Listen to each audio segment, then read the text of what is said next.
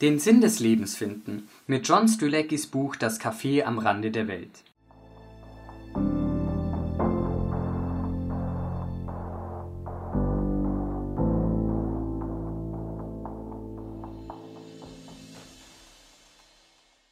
Hi, mein Name ist David und in diesem Podcast schauen wir uns die Geschichte von John an.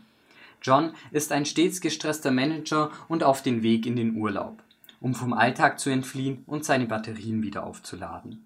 Wegen eines Staus muss er aber einen Umweg nehmen, verfährt sich und landet schließlich in einem kleinen Café am Rande der Welt.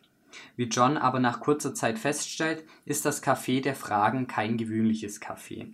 Auf der Speisekarte findet er nämlich die folgenden drei Fragen. Erstens, warum bist du hier? Zweitens, hast du Angst vor dem Tod? Und drittens, führst du ein erfülltes Leben? Am Anfang kann John mit den Fragen nicht viel anfangen, aber im Laufe des Buchs werden diese mit der Kellnerin, dem Koch und einer Restaurantbesucherin aufgeschlüsselt. Als erstes sollte man die Fragen an sich selbst richten. So wird aus Warum bist du hier? Warum bin ich hier? Dabei geht es um den Zweck der Existenz, man könnte also auch sagen Warum lebe ich? Wenn man sich die Frage oft genug stellt, erzeugt man den Wunsch, eine Antwort darauf zu finden, und wenn man die Antwort kennt, kann man eine starke innere Kraft aktivieren.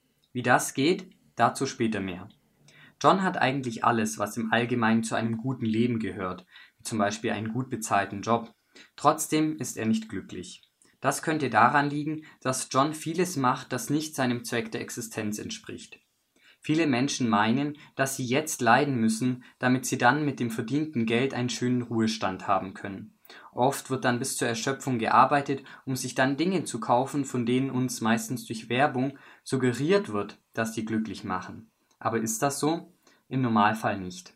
Deshalb stellt sich natürlich die Frage, warum sollten wir bis zur Rente warten und nicht jetzt schon ein erfülltes Leben führen?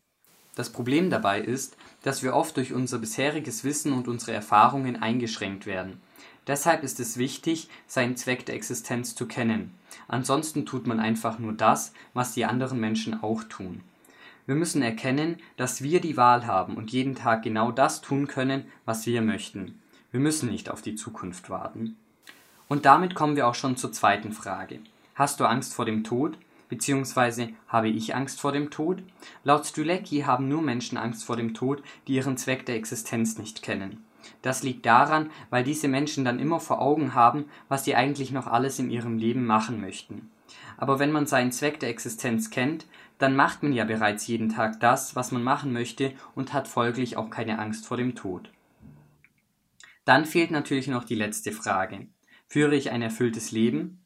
Beziehungsweise Führst du ein erfülltes Leben? Und da kann die Antwort auch bei den Menschen, die ihren Zweck der Existenz kennen, Nein sein.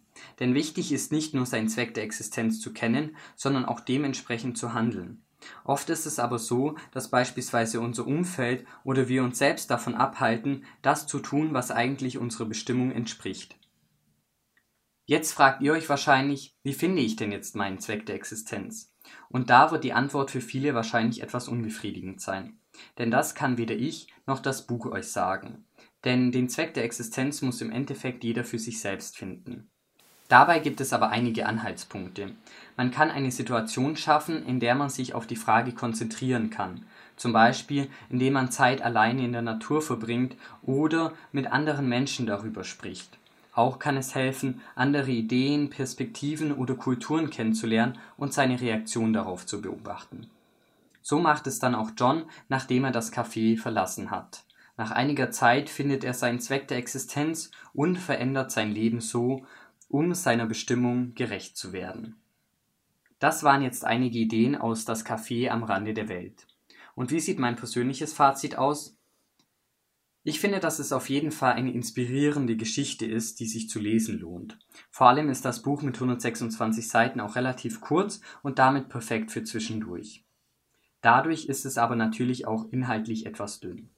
Das war die heutige Ausgabe des Büchercheck Podcasts. Vielen Dank fürs Zuhören und bis zum nächsten Mal.